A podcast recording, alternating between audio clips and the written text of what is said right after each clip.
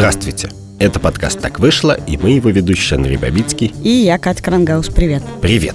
Давай я начну. Давай. Чтобы объяснить мое эмоциональное начало, надо добавить несколько фактов. Во-первых, мы записываемся на твоем рабочем месте в постнауке в Арбатском переулке. И сегодня 9 мая. И чтобы попасть сюда, я прошла 5 минут от метро Арбатская до Староконюшного переулка и была и нахожусь под сильным впечатлением, потому что навстречу мне прошли сотни детей в военной форме, в пилотках. Некоторые из них были в пилотках со Сталиным и Лениным. И поскольку мы с тобой как раз сегодня собирались обсуждать, как мы в обществе умеем переживать трагедии Публичное и катастрофы. горе даже просто. Пока я шла, я думала, какой удивительно пример не вообще никак не пережитого и не оформленного переживания горя, потому что я не могу себе представить родителям этих детей, которых я встретила, или их родители, или их бабушки и дедушки когда-нибудь рассказывали о том, что такое война, и что именно они пережили на войне, о том, сколько людей было убито, как это было омерзительно, грязно, смертельно, кроваво, страшно, все это происходило.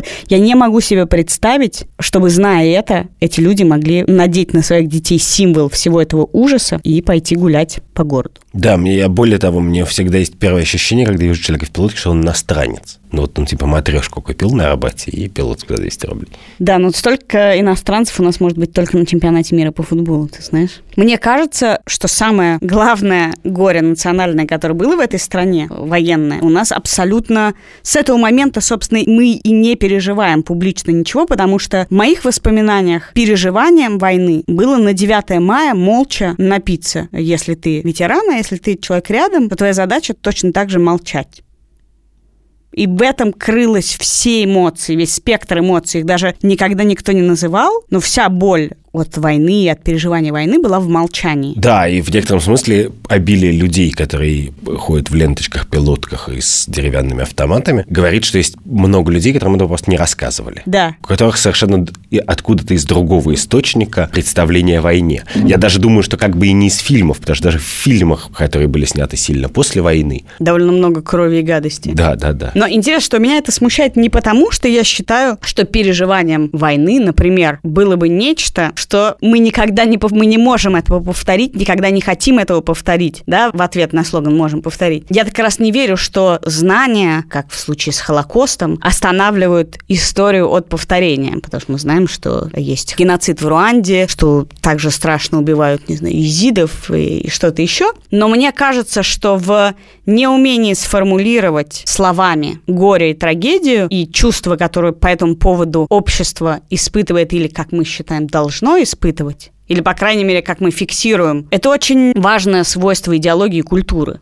Идея фиксирования в словах переживания, мне кажется, очень важна для ну, как мы живем, да, какие у нас ценности, как мы относимся к чужой жизни и к чужой боли. Я не могу себе представить, что еврейская общность, которая уже как только не посмеялась над собственным Холокостом, и сколько фильмов, книг и разных версий тоже не было, чтобы ты нарядил своих детей, ходил по Тель-Авиву с желтыми звездами с символом той трагедии, которая произошла и которая унесла огромное количество людей самым омерзительным образом. Но хотя те же самые евреи празднуют Пурим и это праздник как бы победы, и можем повторить на самом деле, конечно, который был исторический Пурим, ну, в смысле, как бы литературный Пурим. Это, был, это было то же самое, это были годы унизительного рабства, которые закончились одной победой. Но правда, с другой стороны, это было предотвращение геноцида. Слушай, ну, я думаю, что если бы мы начали праздновать 9 мая, когда, ну, примерно мы с тобой уже умрем, то есть последнее поколение, не знаю, людей, которые видели реально воевавших, то тогда, если после этого мы начали праздновать 9 мая, ну, пожалуйста, ходите с гвоздичками, веселитесь, тогда действительно в этом нет уже смерти. Это, это очень,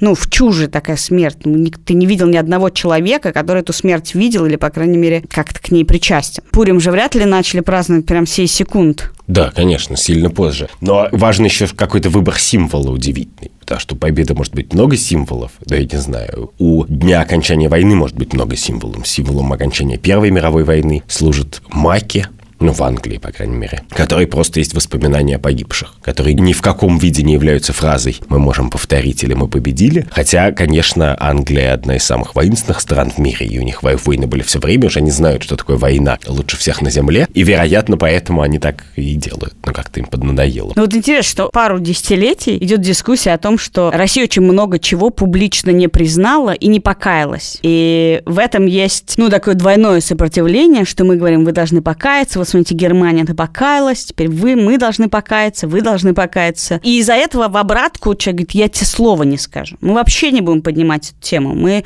про коты, не знаю, не будем говорить. Мы про Сандармох не будем говорить. Просто рот закрой на молнию, и все. И вот Возьмем это против... Да. деревянный автомат Да, и пойдем да. на работу. И мне кажется, что это тупиковое противостояние. И мне даже не столь важно, чтобы мы покаялись, потому что никто из тех, кто сейчас мог бы покаяться, вообще-то в действительности я против коллективной ответственности. И я не верю в нее, и не считаю, что мы в чем-то должны покаяться. Именно поэтому, мне кажется, очень важным вот это умение сформулировать, что это для нас вообще, что для нас война. И в случае с 9 мая это хотя бы сформулировано. Меня это может возмущать, я не понимаю, как это может быть действительно так. Но, несмотря на молчание поколения до этого, мы как бы сформулировали. Это наша гордость, это победа духа, и немножко закроем глаза на миллионы, миллионы, миллионы убитых Да, я людей. вот слово «мы» не очень люблю, потому что это точно не мой способ глядеть на этот день. Ну, публично, мы сейчас с тобой же говорим про публичность. Ты как проводишь 9 мая? Ты сидишь в офисе и болтаешь. И работаю или болтаю, да. Да. А то, что мы видим, это хотя бы сформулировано. В отличие от, на самом деле, огромного количества других публичных и общественных трагедий, которые с нами происходили. Например, слышал ли ты что-нибудь, вот уже прошло э, несколько дней с момента трагедии в Шереметьево, погибло 41 человек,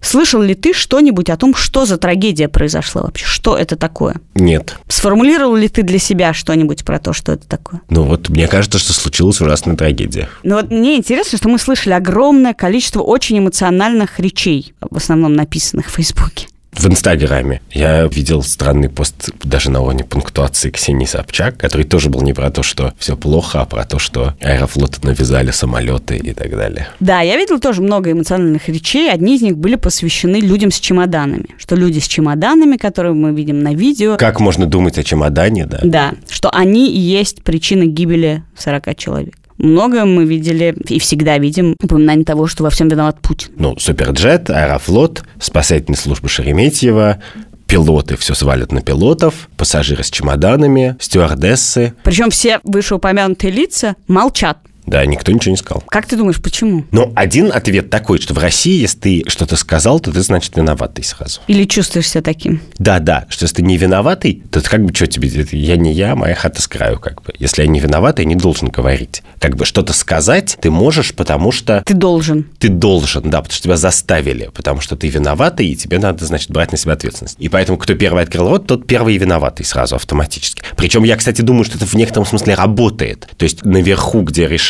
кто сейчас будет виноват за трагедию в Шереметьево, за этим следят. И все немножко знают это правило игры, и поэтому боятся открыть рот первым. То есть ты хочешь сказать, что если сейчас глава аэрофлота выйдет и скажет, произошла чудовищная трагедия, мы скорбим, и, не знаю, мы назовем самолет в честь каждого из 40 погибших, мы ставим свечки, то это будет значить, что он виноват, что он чувствует себя виноватым, и что он несет за это Да, ответственность. для многих людей вокруг него, да. И, видимо, поэтому все сидят и ждут результата расследования.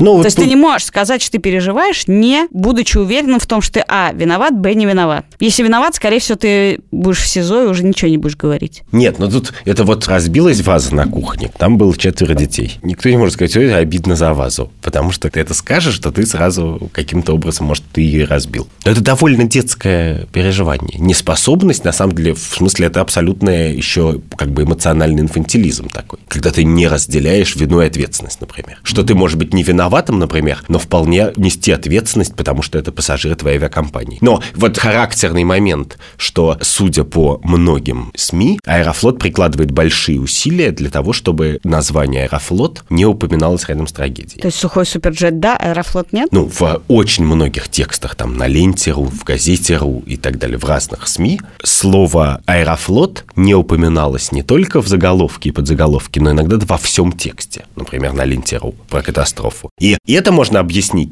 только тем, что Аэрофлот специально прикладывает к этому усилия. Может быть, там им платят деньги, может быть, как-то еще с ними договаривается, я не знаю. Но вообще-то это свидетельство какого-то совершенного инфантилизма эмоционального. Поведение а, трехлетних детей. Я сейчас, перед тем, как я скажу совершенно неуместное сравнение с тем, что мне кажется, я тебе скажу, что я помню только один случай, когда человек смог выразить эмоцию вне зависимости от того, повесить на него ответственность или нет. Если ты помнишь, когда был пожар в торговом центре в Кемерово, где погибли дети, то губернатор неловко что-то там говоря, обвинил человека в том, что он пиарится на крови. После этого узнал, что это был отец, у которого погибло трое детей. Он встал на колени перед ним. И это вообще первый случай, когда человек выразил эмоцию просто так, не пытаясь не покаяться, не снять ответственность, а что-то просто потому, что ужасная вещь, и он ужасно сказал, и он просто хотел показать, как ему ужасно. А про то, что ты говоришь, про ответственность мы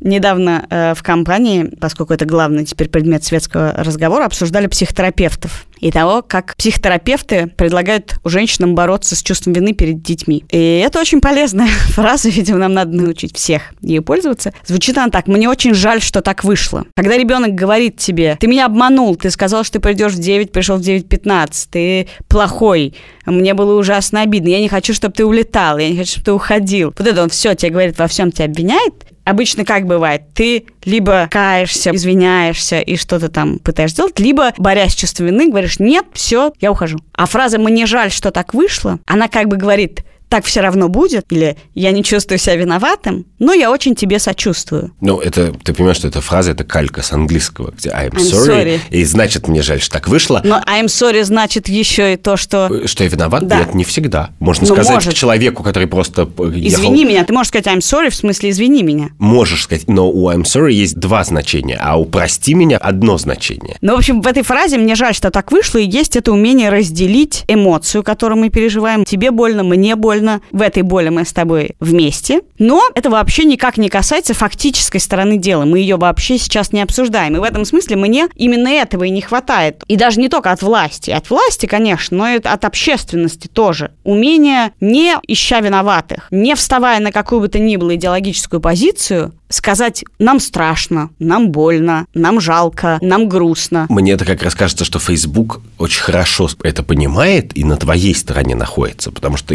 инструменты Facebook, например, там можно перекрасить юзерпик юзерпик во флаг страны, где произошла трагедия и так далее. Это как раз то и есть. И поэтому, когда я вижу, как люди перекрашивают юзерпик или пишут какую-нибудь фразу типа «Je suis Charlie» после терактов в журнале «Шарли Эбдо», я часто слышал, что этих людей обвиняют в том, что, конечно, не не, сложно перекрасить юзерпик, но мне это как раз кажется, что это самое правильное и разумное поведение, потому что сложно в этом смысле не перекрасить юзерпик, сложно удержаться от того, чтобы вылить в окружающий мир горечь, обвинения, какие-то бессмысленные меры, панику и так далее. И когда ты просто ставишь фотографию, гифку со свечой или перекрашиваешь. Нет, бестик.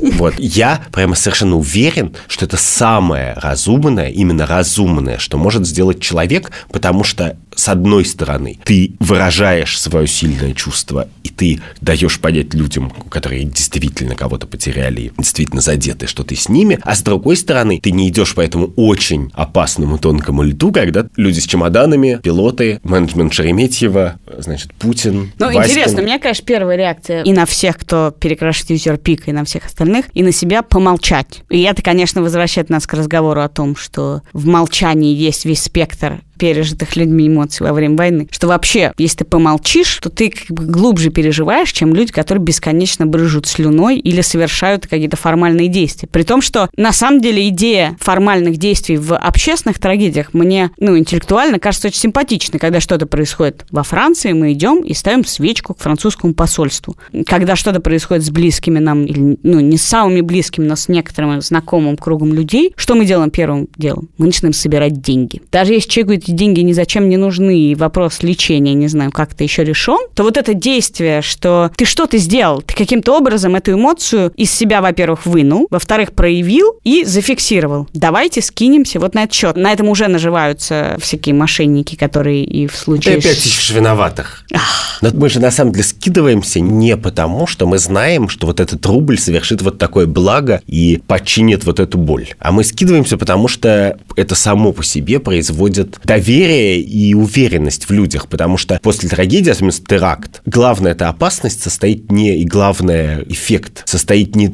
в том, что после того, как уже погибли люди, случилась трагедия, после этого еще приходит вторая волна зла, когда все злятся, нервничают, ищут виноватых, бьют друг друга морды. Когда во Франции был серия терактов, после которой Facebook придумал вот эти... I'm safe, I'm я safe, в безопасности. Да, то Франсуа Олланд, среди прочего, практически первое автоматическое действие президента тогдашнего Франсуа Олланда стало в том, что он послал бомбардировщики, и они разбомбили город Ракка. Как бы для того, что он политик в демократической стране, он хочет показать, что все под контролем, он борется с терроризмом, но понятно, что эмоциональное состояние пилотов, бомбардировщика, генералов, Олланда и так далее было таково после этих страшных терактов, что я бы их просто связал в смирительную рубашку и запретил им три дня управлять страной, пока они не выпьют валерьянку. Потому что очевидным образом ничего хорошего ты не разбомбишь в Ракке. Ну, отчасти для этого, видимо, и придуман траур. Ты назвал три дня, но вообще-то траур для этого и придуман. И мне, например, для меня поразительно то есть очень понятно, но и поразительно, что, про это тоже много писали, почему не отменили празднование 9 мая, не устроив траур по погибшим в Шереметьево. И мне так кажется, что это могло быть очень сильное действие с точки зрения идеологии, в том числе, что ты готов выкинуть эти миллиарды потраченных денег на все парады и авиа что-нибудь,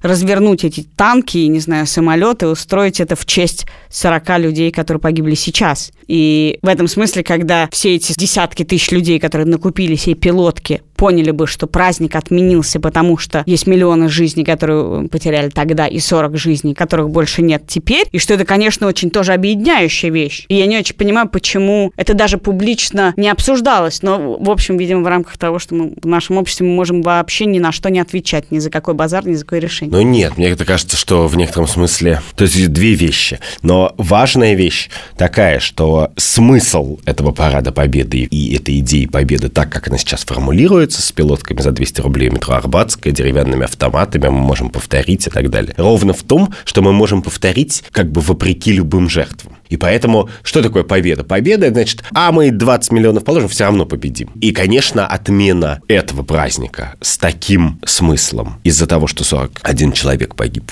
в авиакатастрофе, отменяет весь смысл праздника что в тот момент, когда ты говоришь, мы можем из-за траура по людям, которые ходили среди нас только что, отменить То есть праздник это, Победы. Это как конфликт, смысл... придаем ли мы жизни ценность, способную противостоять ценности праздника Победы? Ну да, это большое, это важно, потому что праздник Победы можно же по-разному праздновать и совсем разное туда вкладывать. Ну вот, евреи в Пурим просто напиваются, как известно, значит, едят вкусное, напиваются и веселятся. Вот просто случилась победа, все. Там нет никакого как бы дополнительного, ну то есть там есть некоторые еще в любом празднике есть какая-то еще одна маленькая дополнительная вещь. У евреев это идея избавления от тирана там, и так далее. Слушай, ну интересно, для меня как раз у меня нет противоречия. Я могу вот этот праздник со слезами на глазах, про это Кобзон спел. И вообще-то я могу себе представить двойственные праздники, двойственное переживание. Мы победили на войне, не знаю, мы уничтожили террористов, но вот такой ценой. И в этом смысле вот это неумение человека выйти и говорить о том, что произошла трагедия, если, а, ты ее еще не пережил, да, как в истории с Курском, да, Путин не полетел, не сказал, потому что ему недостаточно было фактов. Умерли, не умерли, кто отвечает. Не было принято достаточно решений о том, что это трагедия, что по этому поводу вообще-то надо... Это же вопрос протоколов и инструкций. Нет, ну, история с Курском – это история как бы бессердечия на всех уровнях. Это история не только про протокол, а про конкретного человека, который практически первым своим важным действием у власти продемонстрировал продемонстрировал, что вот так надо себя вести, когда гибнут люди. И это довольно выдающаяся история по всем мировым меркам, и она поразила тогда весь мир, не только меня. Это прям какая-то отдельная отвратительная история. Но тебе не кажется, что это связано с тем, что любой разговор о переживании возлагает на тебя в том числе ответственность за факты? Если ты переживаешь, ответь за переживание. Ты не можешь переживать безответственно. Ты не можешь, разойдясь с женой, сказать, я очень страдаю, мне очень плохо. Ты как бы либо вернись, либо ничего не чувствуй. Ты не можешь чувствовать и бездействовать. Ну, наверное, но проблема-то в том, что очень часто люди вынуждены действовать без относительно того, что они чувствуют. То есть гендиректор аэрофлота, я уверен, как бы не очень много спит и довольно много работает в последние дни, читает документы, принимает решения и так далее. То есть какая-то ответственность на нем есть. Но из-за того, что он не способен абсолютно, боится выйти и сказать какие-то самые простые человеческие слова, и более того, следит за тем, чтобы даже, не дай бог, нигде в прессе значит, не, не, его не упомянули. Может быть, кстати, он на это все свое рабочее время тратит. Именно поэтому в глубине души ты перестаешь ему доверять. Ты не доверяешь ему не потому, что он там хороший или плохой менеджер, и авиакомпания хорошая или плохая, а потому что как бы ему пофигу. Ты знаешь, я абсолютно не верю в то, что ему пофигу. Я верю в то, что долгая-долгая традиция того, что, как мы 10 раз уже сказали, если тебе не пофигу, то ты виноват или не виноват. Тебе как не пофигу? Что такое не пофигу? Если ты не виноват, то что ты переживаешь? Это не твоя проблема, не твоя вина. Люди гибнут бесконечно во всех трагедиях в мире. Ты что вдруг расчувствовался? Да, но вот есть же при этом Facebook, который полон людей, которые расчувствовались. То есть, условно говоря, если ты стоишь рядом, то ты не можешь переживать. Ну почему я могу что-то написать в Фейсбуке? Ты можешь, а Савельев не может, например. Более того, я совершенно уверен, ты говоришь про процедуру. Я уверен, что есть миллион текстов про чувственных, хороших, плохих, разных, написанных разными гендиректорами разных авиакомпаний в похожих обстоятельствах. Обстоятельствах, когда они совсем были не виноваты, в частности. Ну, бывают такие истории удивительные, как этот пилот, который... Который в депрессии впал. Да, который угнал самолет в Индийский океан. Понятно, что там никто не виноват, что не можешь застраховаться от этого или 11 сентября. Можешь, это трудно, но это совсем другая степень вины, чем просто какой-то плохой менеджмент. И в этих случаях люди же находят слова, что-то говорят. Но интересно, тебе не кажется, что это, это отчасти связано с тем, что мы схватим любого человека за язык в момент, когда он рот откроет, и скажем ему, ты, значит, хочешь сказать, что ты не виноват, или ты, значит, хочешь сказать, что ты по этому поводу не должен что-то и что-то сделать, выплатить деньги, что любое высказанное чувство, оно тут же будет обвязано идеологией со всех сторон. Условно говоря, не кажется ли тебе, что когда человек пишет «Je suis Charlie Hebdo», он не просто говорит «ужасно убиты люди», он говорит «я считаю, что можно рисовать карикатуры на Мухаммеда и за это нельзя убивать. Ну да, он говорит, я считаю, что произошла трагедия, а не казнь. Это очевидно, да, он это говорит. Очевидно, что нельзя совсем-совсем вне взгляда на то, что случилось, переживать. Какой-то взгляд, хотя бы немножко, у тебя должен быть. Ну вот мне кажется, что в этом может быть и наша проблема с высказыванием. Когда я ничего не пишу в Фейсбуке по поводу гибели людей, кроме того, что это ужасно, у меня нету мысли. Я не знаю, кто виноват, мне не очень важно, кто виноват. Я не боюсь летать, но я понимаю, что высказав мысль, я немедленно немедленно окажусь внутри некоторого спора. Не знаю, во Франции горит Нотр-Дам, это трагедия более чистая, в том смысле, что там не погибли люди, и там вообще не было задействовано человеческих жертв, а это, ну, абсолютно только эмоционально-культурное переживание. То французы в этот момент могут выйти встать на колени и начать молиться о здании. И я понимаю, что я не могу себе представить такого в Москве, что ты выйдешь и встанешь на колени молиться, например, за какое-нибудь здание, и это не идеологическое действие, это не, не знаю, горит э,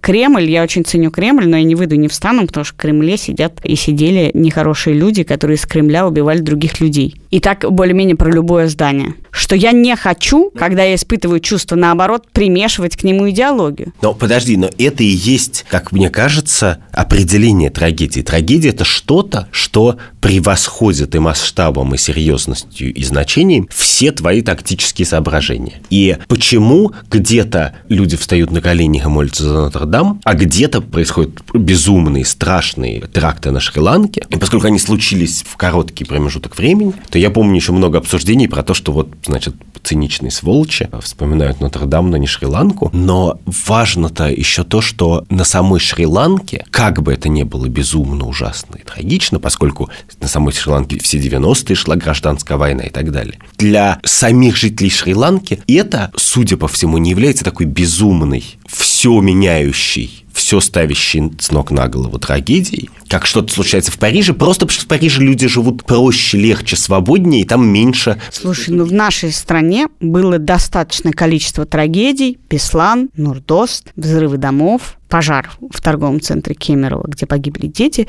Гораздо-гораздо больше. Так я и это, говорю... Это трагедии, которые вообще-то и общество, и тебя довольно сильно выворачивал наизнанку. И я не знаю, и помнишь ли ты какую-нибудь речь, которая бы генерализировала это чувство, которое испытывает наша страна, наше общество, и что мы испытываем вообще в связи с хоть одной из них. Про Нордост, по крайней мере, у меня есть смутные воспоминания, что было много публичных людей, которые тогда приходили и какие-то слова говорили. Про Беслан, поскольку это сразу стал настолько уровень катастрофы и ощущение того, что что-то пошло не так, и кто-то все-таки за это ответственен, настолько было сразу важно и остро. И до сих пор, на самом деле, для матерей Беслана это по-прежнему так же остро и уже политически, что мы никогда не описали и не генерализировали, что с нами произошло-то вообще. Да как, ну как, ну попыток-то было очень много, они могут удовлетворять или нет, но десятки, сотни текстов про это написано, издано книжек, это в смысле политики про это не сказали.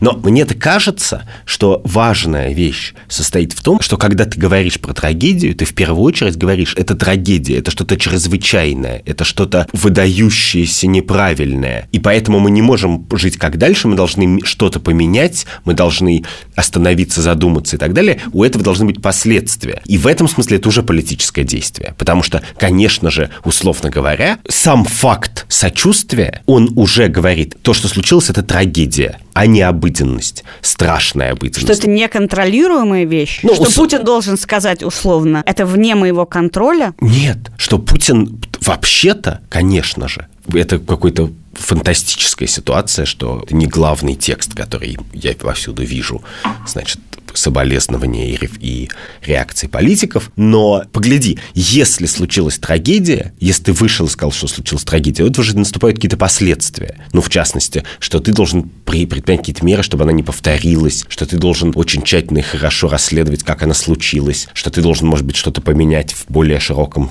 смысле и плане. И когда катастрофы случаются довольно часто, с десятками, сотнями жертв, то, в принципе, они нормализуются. В принципе, можно довольно долго существовать, не обращая на них специального внимания, точно так же, как для нас нормализуется терроризм и, и катастрофы в мире за пределами там, России, Европы, близких к нам стран, потому что они случаются часто. Вообще в мире происходит что-то часто, и поэтому мы не можем сказать, окей, они случаются настолько часто, что мы не можем сказать, окей, давайте все менять, вот это было последнее значит, капля, и мы будем менять. Вот сам факт сказать, вы знаете, произошла ужасная трагедия, из него наступают какие-то следствия. Понимаешь, с одной стороны, так и есть. И мне кажется, американская identity вообще-то во многом построена на 9-11, 11 сентября. В нашей ситуации у нас этих сентябрьских и августовских трагедий было так много, что ни про одну из них ты не можешь сказать, что мы живем после. Мы живем после Беслана, после Нордоста, после того, после всего. И Крымск, так далее. Крымской Кемер, да. да. Но мне кажется, в этом и беда, что мы засунули это в один пакет. Ответственность, последствия и ужас. И что пока они в одном пакете, и пока мы говорим, если ты скажешь хоть слово о том, что это ужасно, мы тебя потом спуску не дадим. Будешь расследовать, будешь отвечать, будешь увольнять. При том, что формально-то эта часть существует. У нас проводят расследование, у расследования есть результат, обязательно кого-нибудь увольняют и еще кого-нибудь посадят. Ответственность наступит. А вот этой первой части ее как не было, так и нет. И мне кажется, что если мы снизим каким-то... Ну, в смысле, это же Трамп не сильно лучший человек, по крайней мере, не производит впечатление сильно лучшего, чем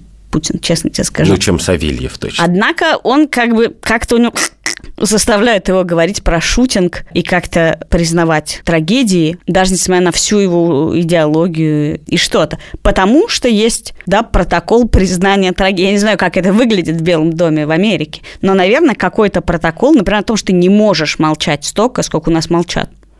Просто. А я ничего не скажу. Причем это же касается и мелких скандалов, каких-то корпоративных, а мы просто ничего не скажем. Опа, что вы будете на это делать? Мы ничего, мы никак не реагируем. Нас обвиняют, не знаю, в этом, а мы, а мы никак не а реагируем. мы просто работаем, еще такая формулировка, да. И это от маленького до большого уровня есть такая опция. Мы просто ничего не ответим. Все, забудут. Да. Потому что удивительно, что протоколы на самом деле существуют. Когда объявляется национальный траур, региональный траур и так далее, как-то прописано в каких-то бумажках. Но ты права, да, это все связанные вещи. С одной стороны, человек не обязан говорить, а с другой стороны, если человек говорит, то все, то как бы сам виноват. То еще хуже будет. Да. И в некотором смысле это то, что мы видим сегодня на Арбате. Вот было четыре ужасных года, худших, возможно, в русской истории, самых страшных, и мы от них помним последний день. И мы даже последнего дня не помним, а помним только какое-то ощущение, что было хорошее настроение. Ну, как бы тебе рассказывают от сказки только последнюю фразу.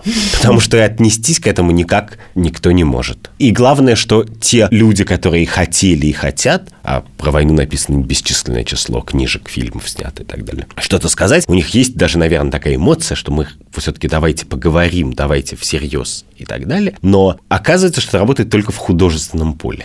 Но еще интересно, конечно, как культура молчания, которая в ветеранах войны, в наших родственниках вызывала действительно трепет, ужас и уважение того, что ничего не выходит из них, и ты видишь, что они есть, эти эмоции, но ничего не выходит наружу. Как это превратилось в то, от чего нас теперь трясет? Ну, потому что имеешь право на молчание, на самом деле, если это случилось с тобой. Это был подкаст «Так вышло». Я Катя Крангаус. А я Андрей Бабицкий. До встречи через неделю. Увидимся. Пока.